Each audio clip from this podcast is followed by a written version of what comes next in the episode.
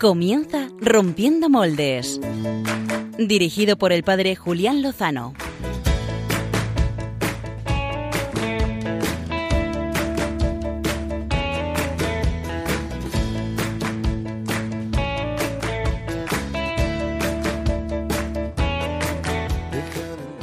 Muy buenas amigos de Radio María. Un, saludo cordial al final de este domingo, después de celebrar la Asunción de Nuestra Señora a los cielos ayer. Eh, vamos a celebrar eh, la vida, la santidad. Eh, tenemos un programa 55 minutos de buena radio que os invitamos a tener con nosotros. Una entrevista con Dimitri Conejo sobre una nueva realidad católica de formación, Jolidemia. Un testimonio precioso de tres hermanas clarisas que vendrá a continuación y terminaremos con la sección del padre Pachi Bronchalo. Si quieren interactuar con nosotros en arroba rompmoldes en Twitter pueden hacerlo. Damos gracias a Juan Manuel que desde el control eh, puede hace posible la retransmisión de esta eh, edición. Sin más, comenzamos con la entrevista de portada.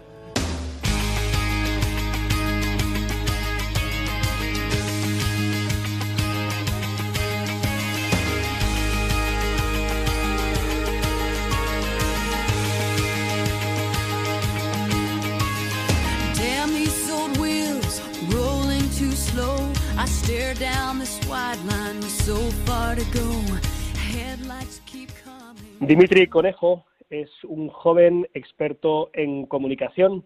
Quizá hayan tenido la dicha de haber escuchado su testimonio de conversión. Está disponible aquí en Radio María, donde ha podido compartirlo y también en algunos espacios, en algunos vídeos en, en YouTube. Él es el fundador de Cazopic, eh, una plataforma de fotografía de calidad para contar la historia más impresionante del mundo, que es la historia de la salvación, y también del proyecto Martyr Cheli, que ofrece la posibilidad de hacer la consagración completa a la Virgen, eh, siguiendo los pasos de San Luis María Griñón de Montfort, que tantos y tantos santos han realizado en su vida. Eh, Dimitri es diseñador gráfico, eh, productor y editor de vídeos. Es un gran comunicador del Evangelio con un lenguaje fresco, actual, profesional y profundo. Y precisamente esta semana, el pasado 10 de agosto, lanzaba su último proyecto llamado Holidemia, la Academia para Buscar la Santidad. Muy buenas noches, Dimitri, y muchas gracias por estar con nosotros en Rompiendo Moldes. Muy buenas, sí, un placer para mí también estar con vosotros. La verdad que siempre Radio María, bueno, no sé si sabéis, pero fueron mis inicios ahí en Radio María, que es cuando se grabó la, por primera vez el testimonio de vida que ha hecho el Señor en mí. Sí. Eh, Dimitri, ¿cuántos, ¿cuántos años hace que, que grabaste este primer testimonio? ¿Desde hace cuántos años pudiste compartirlo? Hace exacta, bueno, en la JMJ de Cracovia al volver justo. Fue, no sé si cuatro o cinco años ya. Hace cinco años, en, en el 2015, 2016, si no recuerdo mal. Creo y desde, desde entonces, Dimitri, eh, llevas con un deseo que forma parte de tu vida, que es compartir esta gran noticia que alcanzó tu vida y la transformó, y también hacerlo desde los talentos y desde los dones que, que Dios te ha dado, que es pues la, comunicación. Y, entonces, esta semana eh, lanzabas el proyecto de Holidemia. Yo creo que lo primero, porque seguramente muchos de nuestros oyentes todavía no habrán oído hablar de, esta academia tan especial, que nos cuentes en qué consiste este proyecto. Bueno, Holidemia es, una plataforma de learning que tiene cursos católicos online básicamente, entonces lo que te permite es hacer cursos cuando quieras, donde quieras, sin que sean presenciales y a tu ritmo totalmente. O sea, es decir, es un poco intentamos adaptar la formación católica a los tiempos que corren, ¿no? Que cada vez el mundo de Internet está adquiriendo muchísimo más importancia y queríamos como dar ese salto, ¿no? Y ayudar a la Iglesia a dar ese salto también que eh, algunos eh, de nuestros oyentes se preguntarán exactamente qué es esto del e-learning eh, para, para situarnos. Básicamente es como un, una, un catálogo, ¿no? Una página donde encuentras un catálogo de cursos y, bueno, un diverso catálogo donde, el, digamos, la persona que entra puede elegir eh, pues si quieres hacer un curso sobre formación sobre Santo Tomás, por ejemplo, si quieres eh, profundizar más en el catecismo, o sea, es decir, es como un catálogo grande de cursos online donde tú como usuario de la plataforma puedes elegir y, hacerlo cuando quieras, ¿no? el curso. ¿Y cuándo, cuándo y por qué eh, surge, nace este proyecto en ti? O sea, la necesidad, eh, ¿dónde la ves? ¿Cómo la ves? Eh, porque existen distintas posibilidades, digamos, de, formación para los católicos, pero entiendo que has visto alguna necesidad o algo que podría aportar Holidemia. Eh, sí, vamos a ver. Básicamente, lo que, lo que a mí me pasó fue que bueno, en este proyecto, antes de nada, somos muchas personas las que intervenimos, ¿no? O sea, yo al final es verdad que soy la cara visible, pero detrás hay todo un equipo. O sea, que, eh, pero es, o sea, el proyecto nace, o sea, porque yo vi de pronto que mm, los movimientos católicos en la iglesia han hecho muchísimo bien, creo, pero también eh, creo que han cometido, a mi modo de ver, eh, no sé, el catolicismo creo que han cometido ciertos errores, ¿no? Uno de los errores o uno de los efectos que se han provocado en estos últimos años es que cada movimiento eh, forma, digamos, barriendo para su casa, ¿no? Es decir, al final hace cursos, crea formaciones, pero como relacionados con el movimiento, que es totalmente normal. O sea, al final es eh, es totalmente normal, ¿no? ¿Qué ha provocado eso? A mi modo de verlo, que se ha, o sea, se ha separado muchísimo, se ha expandido mucho la formación, por tanto, un católico hoy en día no tiene un centro al cual acudir, un católico que a lo mejor no pertenece a ningún movimiento o tal, eh, no tiene un centro donde acudir y decir, bueno, aquí puedo formarme seguro sabiendo que sigo la doctrina de la Iglesia, ¿no? Entonces, eh, la, por un lado, Holidemia nace con ese, digamos, con, esa meta, ¿no? De unificar la formación, de, de intentar estrechar lazos y, y, tender puentes, ¿no? Que nos dice el Papa muchas veces, de tender puentes entre nosotros mismos incluso. Y por otro lado también eh, adaptar la formación eh, a los tiempos que corren, ¿no? Yo creo que un joven hoy en día eh, no sé, yo me baso al final, cada una de las plataformas que hago eh, son respuestas a necesidades que yo como católico tengo, ¿no? Entonces, a mí lo que me ha pasado muchas veces que por falta de tiempo yo no puedo hacer hoy en día cursos presenciales, ¿no? ¿Por qué? Porque tengo trabajo, tengo mil historias que hacer. Entonces, al final, el tiempo eh, para mí es crucial. ¿Qué, qué, ¿Qué pasa? Que como esa formación estaba tan dispersa, eh, pues yo, por ejemplo, si algún amigo mío me decía, oye, ¿me recomiendas algún curso sobre el matrimonio?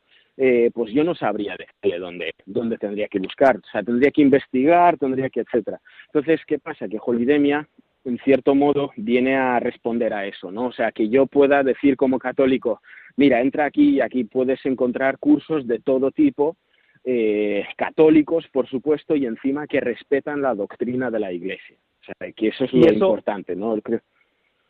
Y, eso, eh, ¿cómo, ¿cómo vais a, mm, o sea, cuál es la garantía? ¿Cómo vais a articular para que, pues, dentro de la de la diversidad de, digamos, de estilos y también de carismas y de planteamientos, pero con la unidad, digamos, de, la fe católica que nos da, pues, la, fidelidad a, la escritura, a la tradición, al magisterio. ¿Cómo vais a garantizar que se trata de cursos, digamos, 100% mm, católicos? la doctrina. Sí, eh, bueno, porque hay un equipo de moderadores, o sea, no, cualquier curso que salga, antes de salir en la plataforma, el instructor construye el curso, sube los vídeos, las videolecciones, etcétera, y entonces él no tiene capacidad para hacer público ese curso. O sea, ese curso, antes de, de que él pueda ponerlo público, nos tiene que enviar a nosotros una solicitud y esa solicitud tiene, digamos, dos partes. La primera es, eh, él pasa dos filtros.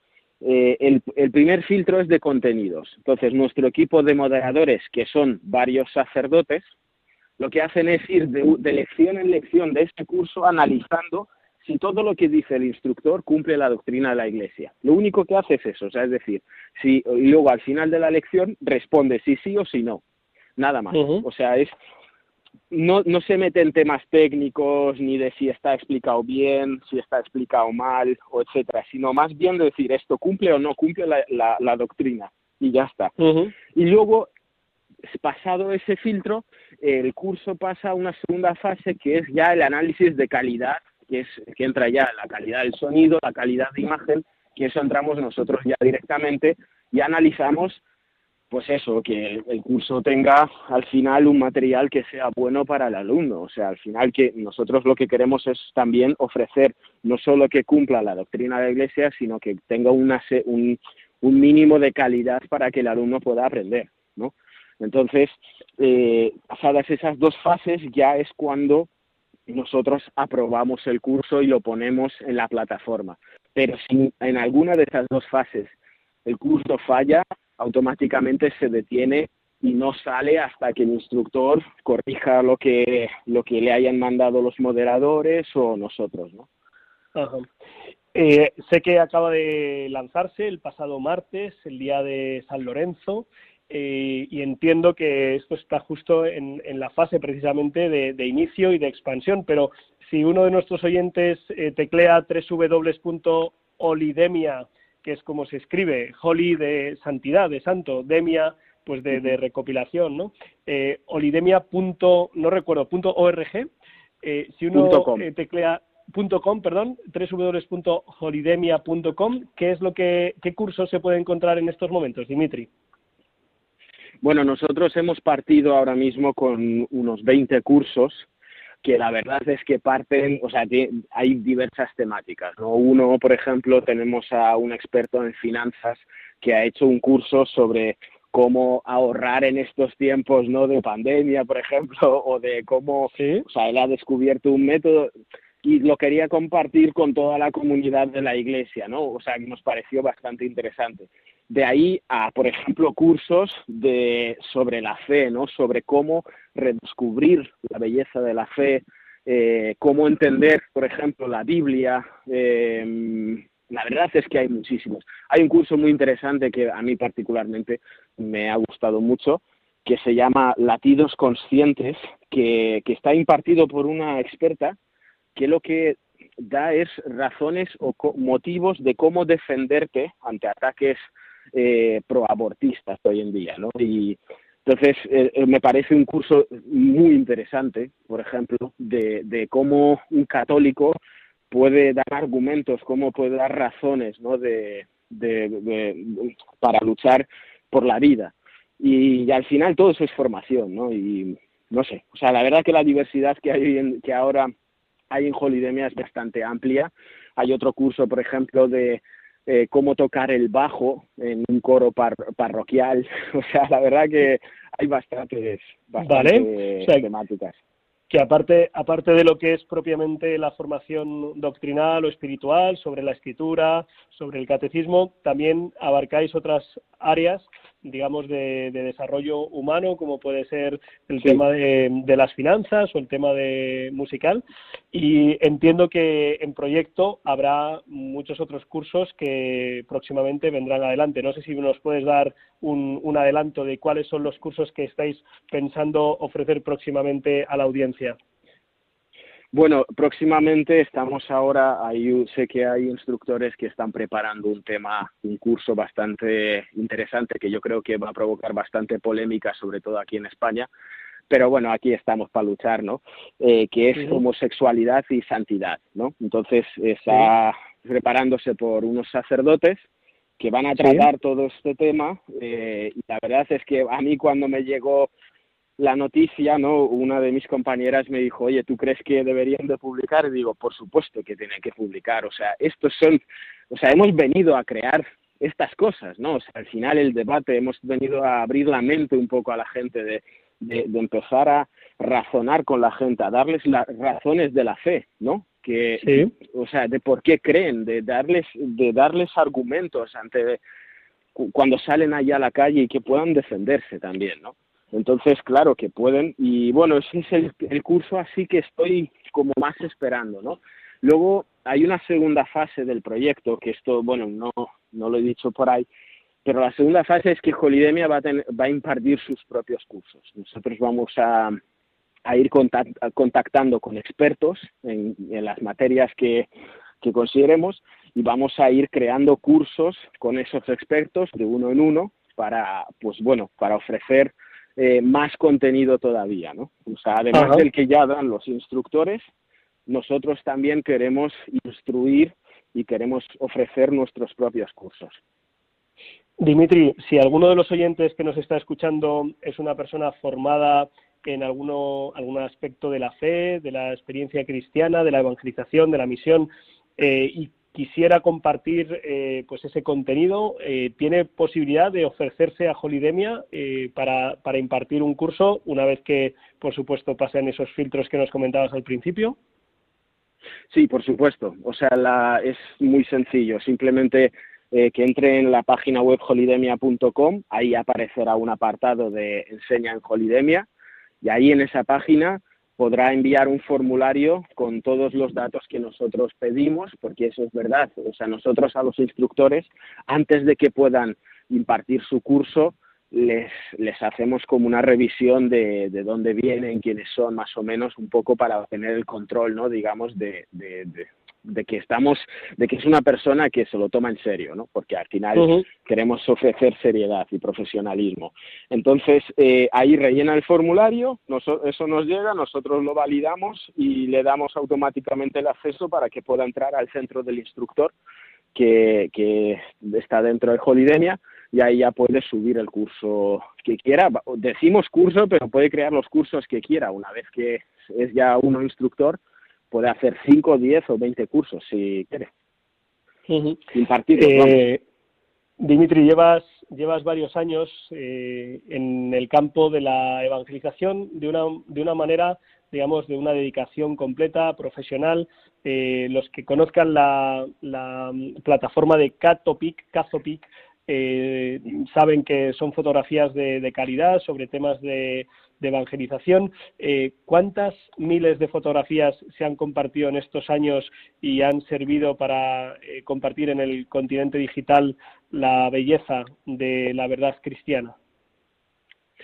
Eh, actualmente creo que ya vamos por las 15.000 fotos de, alta calidad compartidas en tres años lo cual está bastante bien. Yo la verdad que estoy muy contento en ese sentido y sobre todo que son fotos que, que se ve que las han hecho profesionales y que lo están realmente regalando a la comunidad, ¿no? O sea, para que todo el mundo los pueda emplear según, según desee, ¿no? Entonces, sí, son unos 15.000 fotografías ahora mismo. ¿Y, ¿Y cuántas personas han hecho uso de la otra plataforma de Regina Cheli para, para hacer ese camino de, de ofrenda, de entrega y de consagración a la Virgen? ¿Lo tienes, ¿lo tienes los datos?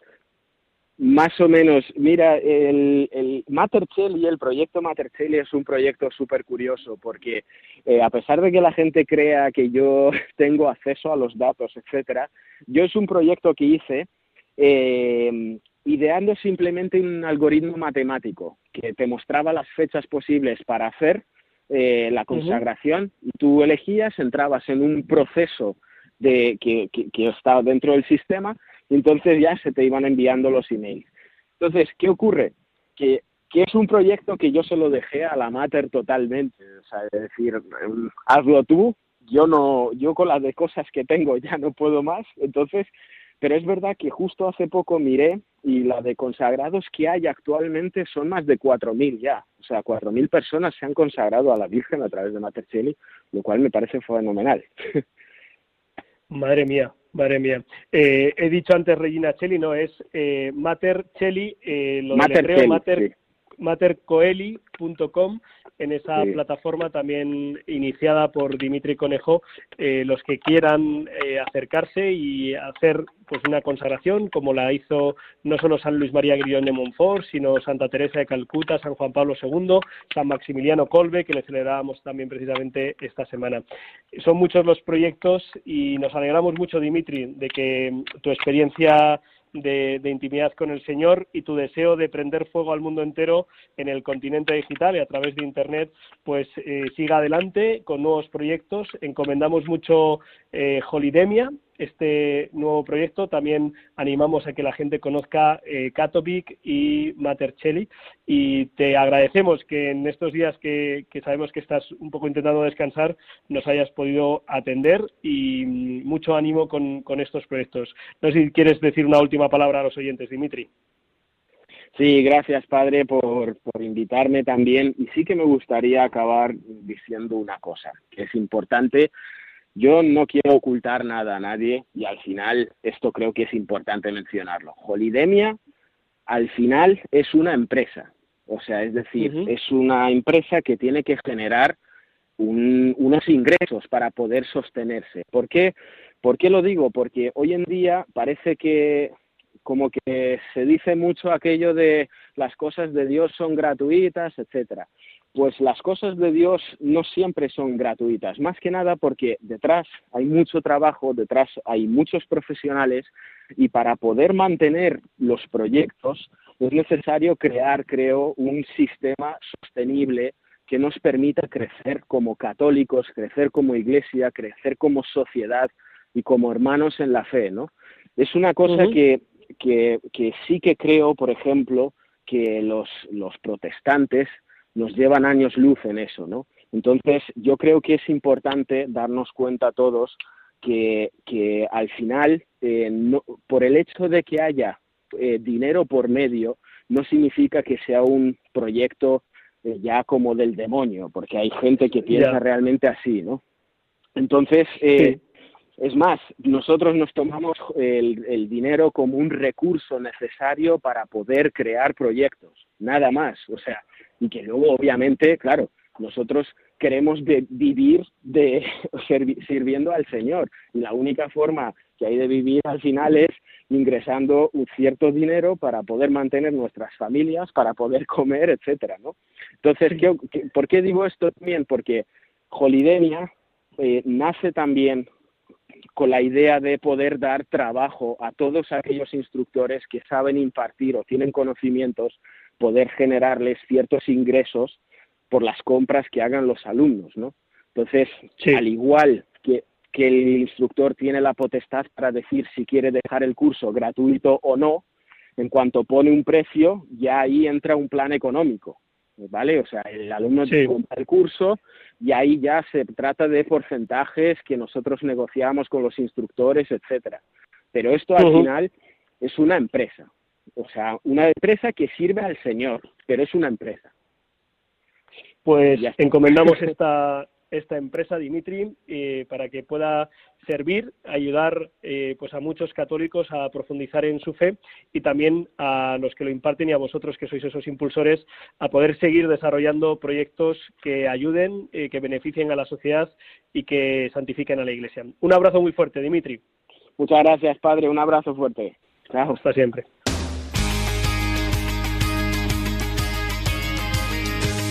Y ahora pasamos a la entrevista testimonio con las hermanas Clarisas de Derijo.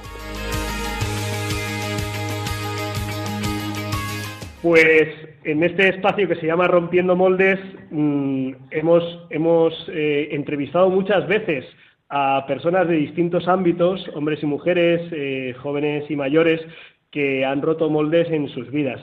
Y mm, hoy nos encontramos con tres mujeres que podemos decir que son unas rompedoras de moldes. Y es que nos encontramos con tres hermanas clarisas.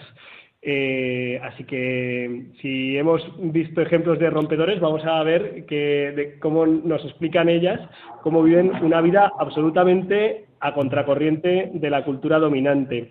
Eh, así que les damos la bienvenida y les damos las buenas noches. Eh, ya saben que no estamos en directo porque las hermanas Clarisas a las once y media de la noche un domingo ya están durmiendo, ¿verdad, hermanas? En, el séptimo cielo estamos.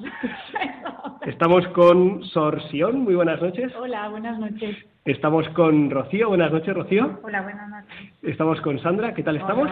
Hola, muy bien.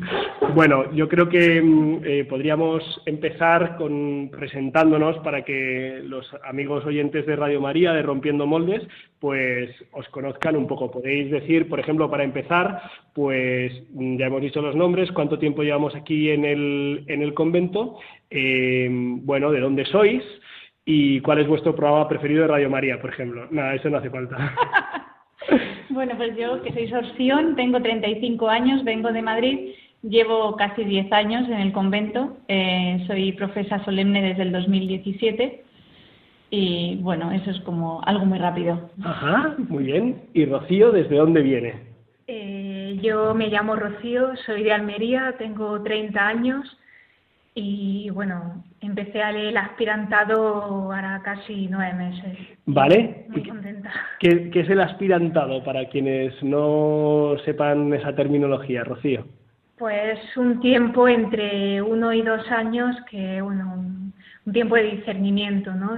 con entrada y salida del monasterio y, y bueno, pues conociendo... conociendo un poquito la vida de las hermanas y, ¿no? y y un poco el funcionamiento de, de, la vida como religiosa.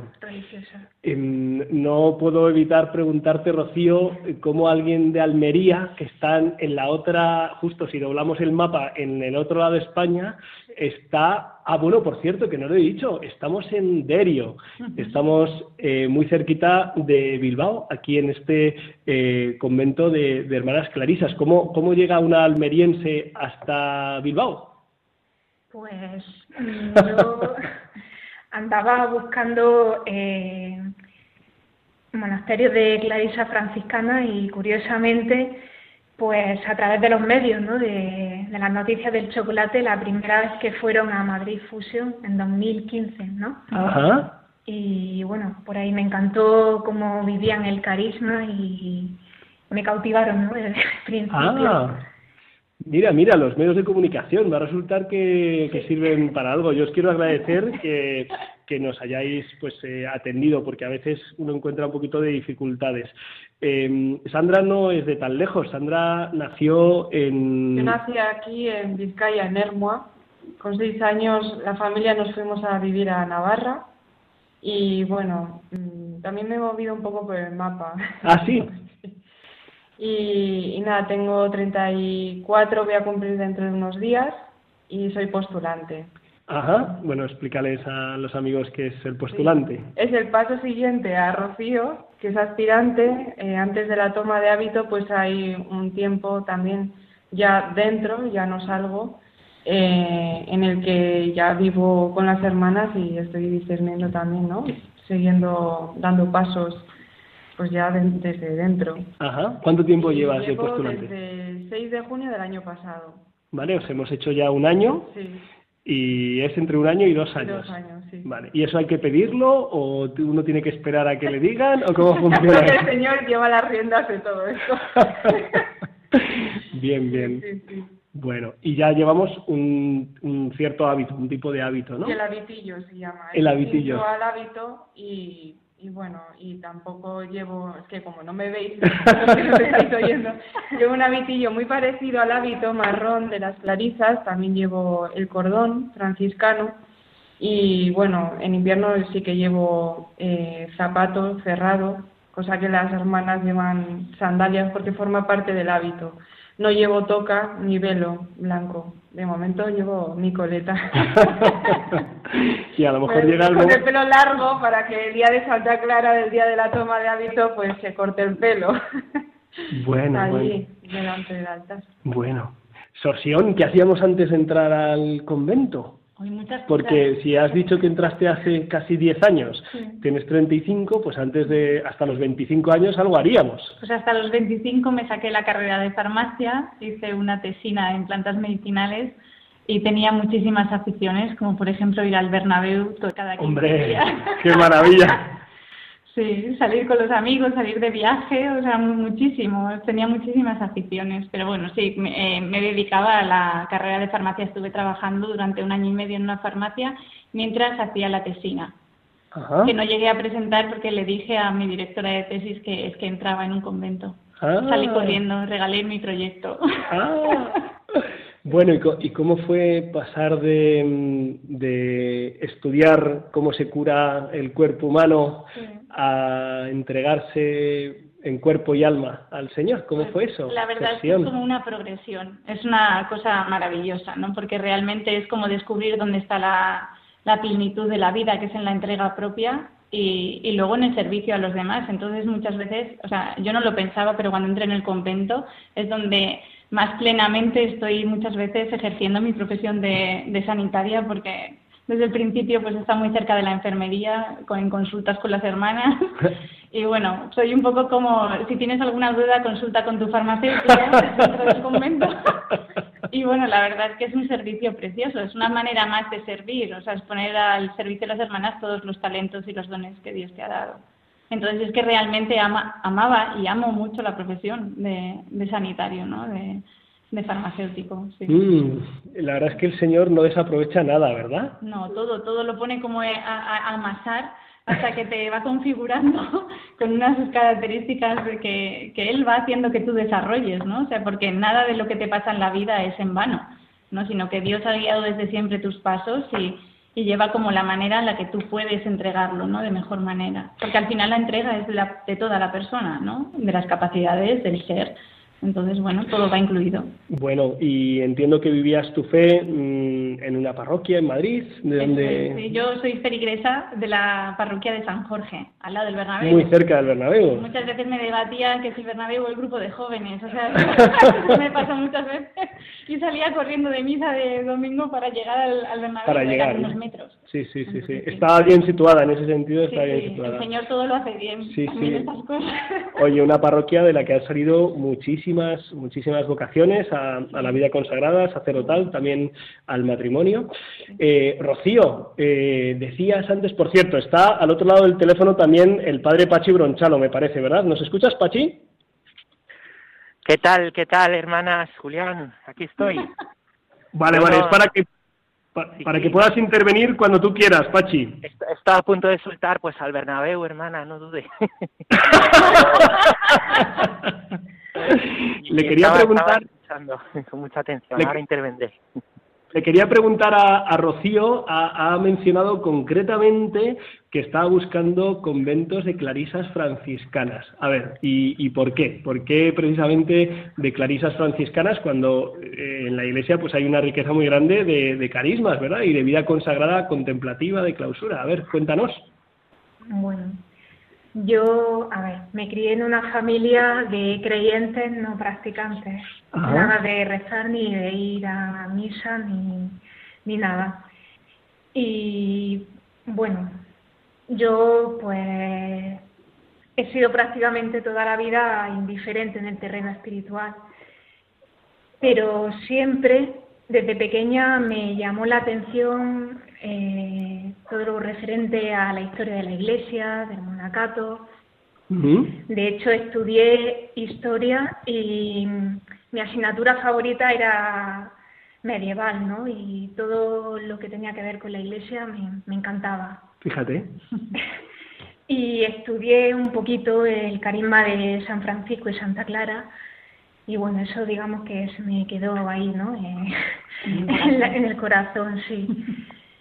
Y, y bueno, luego ya pues cuando acabé la carrera, eh, bueno, pasé por una experiencia bastante traumática y eso fue lo que me hizo mm, buscar a Dios, ¿no? Ahí fue mi conversión. Y bueno, pues ya empecé a ir a la iglesia, empecé Y te, a y, te, rezar. y te lo encontraste, te lo encontraste, Sí. te encontró el Señor. Sí. Te encontró. Fui a un retiro con gente de la parroquia y bueno, y ahí pues el clima de, de silencio, la oración, pues me cautivó, ¿no? Y claro, cuando tomé la, la decisión, yo claro, me fui derecha, tuve claro, yo, franciscana, ¿no? sí, y sí, lo tuve eso en el corazón desde el principio, ¿no? No titubeé, lo tuve claro. Y tú, Sandra, titubeaste porque tú también has hecho un recorrido antes de acercarte hasta aquí, hasta Derio. Eh, no sé cómo ha sido tu itinerario, cómo has descubierto que el Señor te llamaba a, pues a desposarte con Él. Sí, yo pensaba que, que lo mío era como dar a conocer al Señor más bien por, por la evangelización, ¿no? He sido profesora de religión y luego me he dedicado a la evangelización a través de internet, bueno, en la calle también. Y bueno, llegó un momento en mi vida también, ¿no? Pues que el Señor como que me pedía eh, más diálogo con Él, o sea, estar más con Él y además eh, como cara a cara, ¿no? Con el Santísimo. Y tanto fue así, o sea, que iba mucho tiempo a la adoración eh, y como que necesitaba también, tenía una sed interior, ¿no? De, la liturgia, de no solo rezar laudes y vísperas, ¿no? Sino también, pues, el oficio, pararme a mitad de la mañana. Y bueno, me encantan los padres de la iglesia, entonces como que eso me daba eh, como un vuelo, ¿no? A mi, a mi vida, a todo lo que hacía, encontraba como más sentido, ¿no? a las cosas que hacía y los deseos que tenía en el corazón. Y bueno, la verdad es que eh, me surgió como un deseo dentro del corazón de que esa forma de vivir, o sea, como de estar con el Señor, ¿no? Pues que, se extendiera a más personas y, y entonces tenía pues eh, como el deseo de estar en una casa donde vivir la liturgia y que la puerta de casa de la iglesia estuviera siempre abierta para que la gente pudiera hablar con el Señor también cara a cara, ¿no? Y yo simplemente estar ahí, ¿no? Como una vela encendida delante del sagrario, por ejemplo. Y, y luego también parte de la acogida, porque siempre me ha gustado estar con la gente, pero como más eh, como en torno a al Señor, ¿no? A, compartir el alimento de vida del Señor, tanto la Eucaristía, la adoración, pero también la palabra de Dios, que eh, también desde los 16 años he tenido como una llamada muy especial a, conocer la palabra de Dios. Y, y bueno, eso compartirlo, coger en mi casa, donde con el Señor y compartir también la palabra. Bueno, y toda nuestra vida, todo lo que hacemos.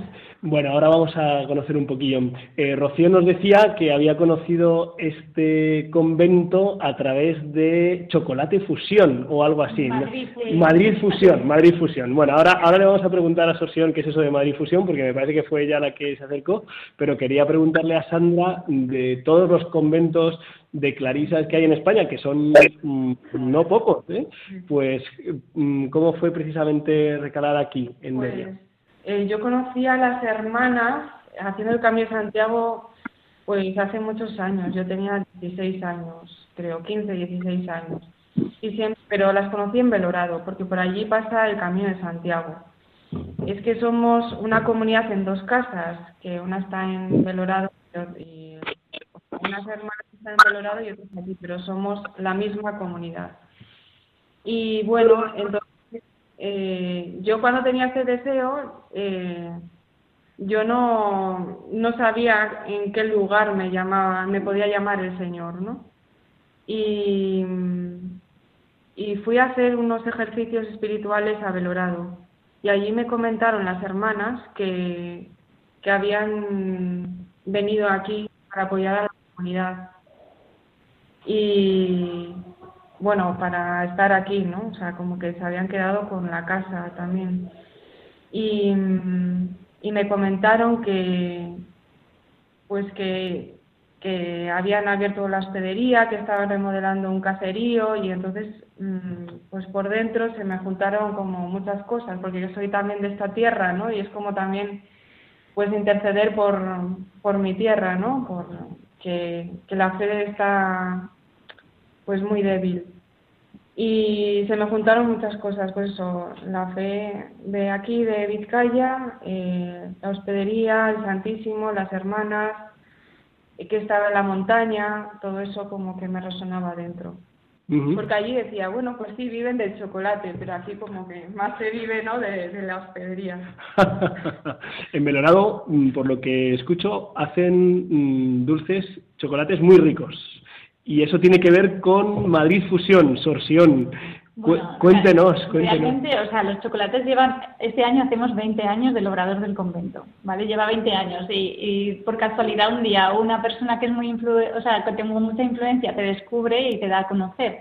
O sea, pero las hermanas llevaban trabajando el chocolate desde que fueron a, a Belorado, o sea, como un trabajo para manual, ¿no? Como, como manda nuestra regla. Entonces luego sí, alguien lo conoce y lo conoció y tanto se emocionó que nos llevó a Madrid, a Madrid Fusión, que es una cumbre gastronómica que anualmente se celebra en IFEMA, en Madrid. Entonces, bueno, hicieron un poco de presión para que las monjas fueran. y bueno, como era una, era una actividad también con cursos formativos, porque eso sí que se nos permite salidas de clausura según las constituciones por cursos formativos. Pues fuimos allí a seguir aprendiendo porque la formación técnica para nuestro oficio pues es importante y fuimos una vez y luego nos volvieron a llamar ya esta última vez que ha sido este año, este año 20, ¿no? Sí, en el 2020, en enero, fuimos también a dar una conferencia. Nosotras nos pidieron que contásemos un poco de nuestra historia del obrador. Ajá. allí hicimos una demostración de, de trufas de cava. Ah. de cómo elaborábamos. Mm, porque además he visto que aquí tienen una tienda, ¿no? Con, también en el, en el convento de Belorado, que se llama... El cielo en la tienda. El cielo en la tienda. Oye, eso tiene mucho marketing. Eso, eso ¿a quién se le ha ocurrido? Eso tiene mucho marketing. Pues lo mejor es que sale como un poco de todas, porque empezamos a pensar, a pensar y al final yo creo que el nombre lo dio una hermana estando en Belorado por teléfono en un recreo hablando con nosotras. O sea, la madre dijo abiertamente, a ver qué se os ocurre, estamos ahí, el cielo, tal, no sé qué, y soltó en el cielo en la tienda. Y entonces todas, ah, sí, nos gusta, nos gusta. Entonces, bueno, pues así. ¿Y, qué tipo, ahora que hemos entrado por aquí, qué tipo de productos uno puede encontrarse en esa tienda tan celestial que tienen ustedes? Pues la verdad es que un poco nace, nace el, interés de ayudar a otros monasterios también. Entonces, bueno, aparte de los chocolates de, que elaboramos en Belorado, eh, pues eh, otras cosas que podamos hacer aquí y luego sobre todo eh, de otros conventos, ¿no? Cistercienses, de Clarisas, de las Bernardas, de Jaén, Dominicas, un montón. Nos hacemos una selección de productos nacionales, pero todos elaborados en, en monasterios y no solo alimentarios, también de cosméticos, porque las hermanas son especialistas con, plantas que, que, hacen en su, o sea, que tienen plantaciones en sus monasterios y que hacen todo el procesamiento para extraer una crema facial. O sea, sí, pura formulación magistral. Estoy seguro de que el padre Pachi Bronchalo, conociéndole, mm, desea hacerles alguna, alguna pregunta. ¿Es así, padre Pachi? Eh, bueno, sí, bueno, en realidad lo que quiero es que nos manden una muestra aquí a Valdemoro de los chocolates. si estás en Valdemoro, por lo menos probarás cosas de las clarisas de allí, ¿no? Verdad, verdad, es por comparar, por comparar. sí, también, también ellas hacen unos dulces exquisitos. Es, verdad, es, es, doy fe, doy buena fe. pues yo les agradezco mucho pues el, el testimonio, que tampoco es, es fácil ponerse aquí a hablar y se nota el amor a Dios, se nota el amor a Dios. Y, yo quería preguntarles, pues desde su amor a Dios, a lo mejor nos está oyendo eh, algún algún algún joven, eh, eh, pues que estaba como ustedes hace un tiempo, pues pues pensando, ¿no? Si el Señor llama, a lo mejor algunas dudas, algunos miedos, ¿qué le dirían a una persona que, que está sintiendo la, la llamada de Dios para que pudiera perseverar? Bueno, yo soy muy provocadora. yo, yo soy muy provocadora, no sé, yo siempre digo a la gente que, que esto es una apuesta segura, o sea, que apostar por Dios siempre es seguro, ¿no? Que el miedo existe, es verdad, pero que en ninguno de los aspectos de la vida podemos dejar que el miedo sea eminente y lo más importante, ¿no? O sea, que no podemos tomar una decisión en la vida por miedo y tampoco debemos dejar de tomar decisiones en la vida por miedo. Entonces, eh, mucho es caminar, caminar, caminar, probar y ver.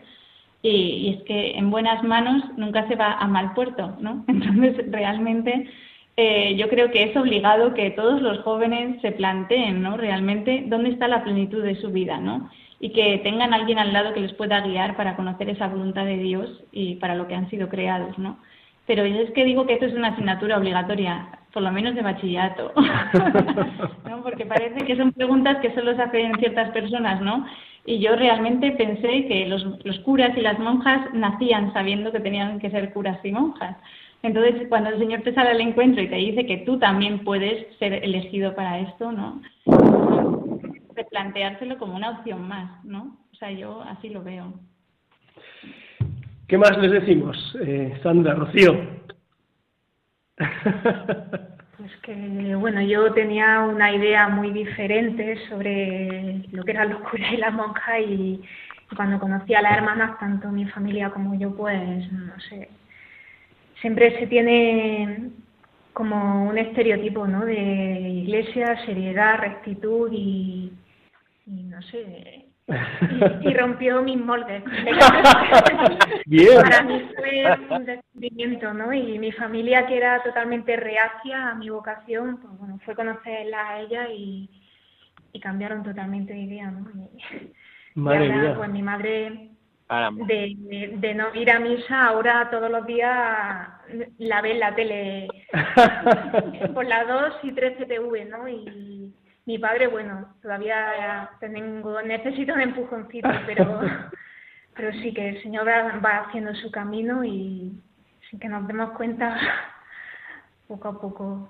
Yo, yo añado lo de Rocío que se pasa el día desde que entró diciendo, es la primera vez que, es la primera vez que. Es todo el día, todos los días es una novedad, ¿no? Eh, un descubrimiento y, y sí. A mí me ayudó mucho una cosa que me dijo Sion entonces, que era que solo estando dentro iba, a saber si sí o si no. Porque uno tiene una idea, aunque conozca al Señor, aunque yo que sé, sea de familia religiosa, haya estado en grupos, haya ido a campamentos, lo que fuera, como que tiene una idea, ¿no? De, ah, pues la vida religiosa a lo mejor rezar en día y entonces luego con las hermanas era esa, pero hasta que no lo vives en concreto, eh, levantarte, ir al coro, con la misa que tenemos, vivir con las hermanas, eh, pues no lo vas a hacer. Y me da pena pues que haya que no den ese paso, o sea, como que tienen la llamada, pero como que dicen, ah, pero es que como no sé qué es, pues voy a hacer que no, y entonces qué vergüenza, yo qué sé, cosas que nos que pueden entrar ¿no? en la imaginación.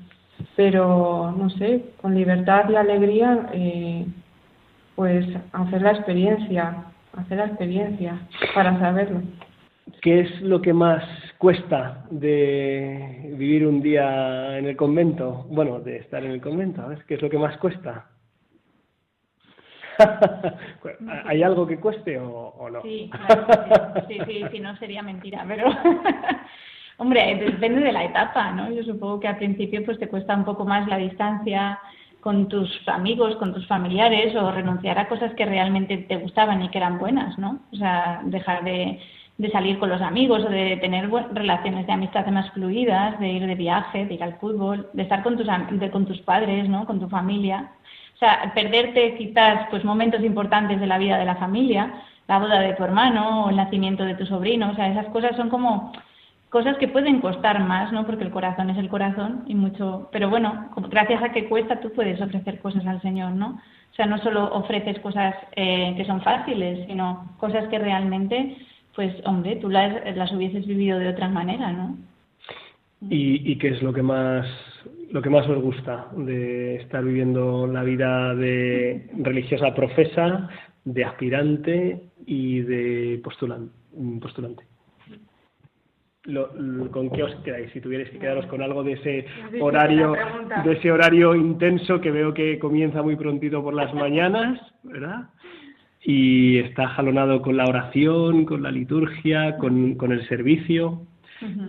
¿Qué, es, ¿Qué es lo que más os, os llena el corazón? A ver.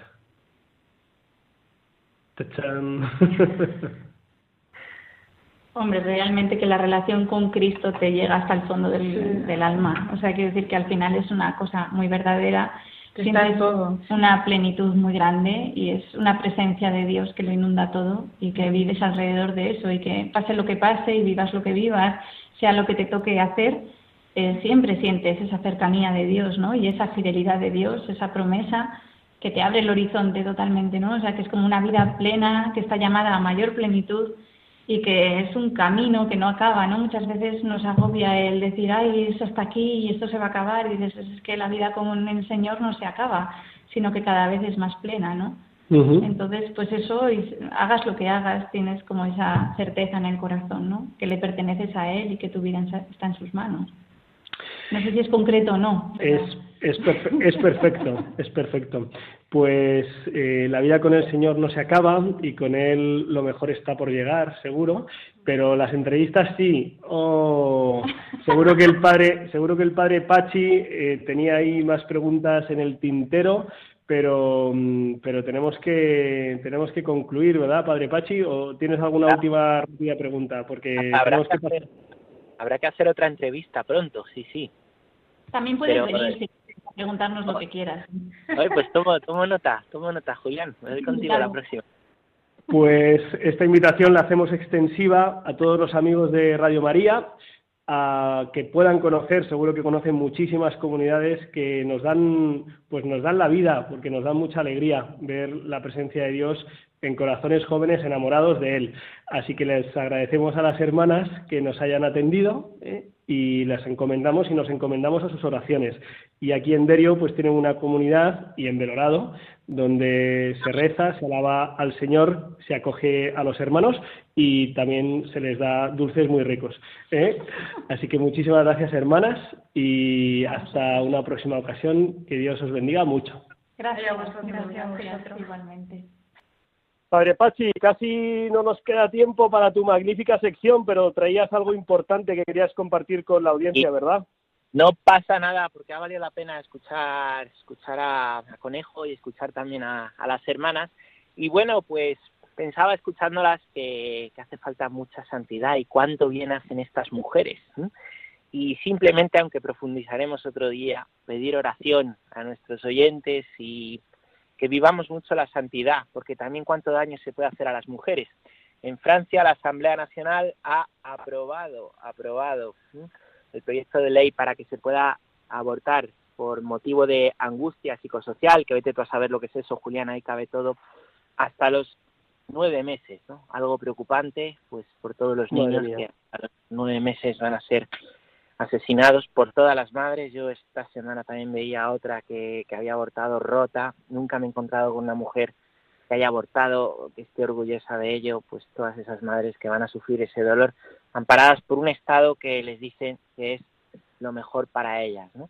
Qué distinto, ¿no? Qué distinto es, pues, una sana defensa de la mujer y un que la mujer viva lo que realmente es, acompañada por el hombre, y cuando se destruye, ¿no? En pos de la libertad, la igualdad, la fraternidad, que al haber quitado a Dios son valores vacíos y totalmente carentes de sentido. El aborto es un auténtico caramelito, eh, parece que es una solución y que es un derecho y que es una liberación y es una tragedia, una tragedia eh, por la que pedimos para que nadie pase por ella, pedimos por las que han pasado por, por ese trauma y por los niños y niñas que no han llegado a ver la luz del mundo. Eh, terminamos así, eh, no con la desesperanza de esta triste noticia que nos traes, sino con las palabras que hemos escuchado de Dimitri Conejo sobre Joridemia y sobre todo el testimonio de las hermanas Clarisas que nos han hablado de un amor que, que llena la vida y que no termina. Termina aquí rompiendo moldes. Si Dios quiere, nos veremos dentro de dos semanas.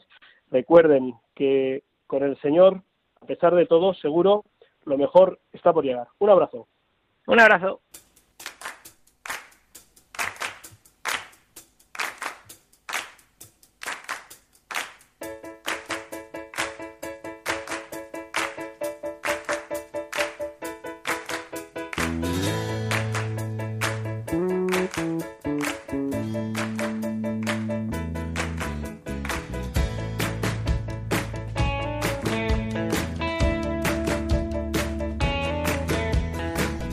Han escuchado en Radio María Rompiendo Moldes, un programa dirigido por el padre Julián Lozano.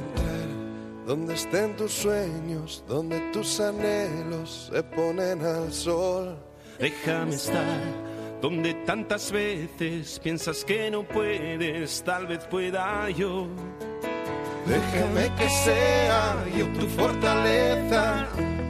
Déjame vivir allí donde brota todo, donde nace todo, justo en la raíz. Donde el corazón empezó a latir, donde el corazón me espera y siempre, donde el corazón busca tu raíz, donde el corazón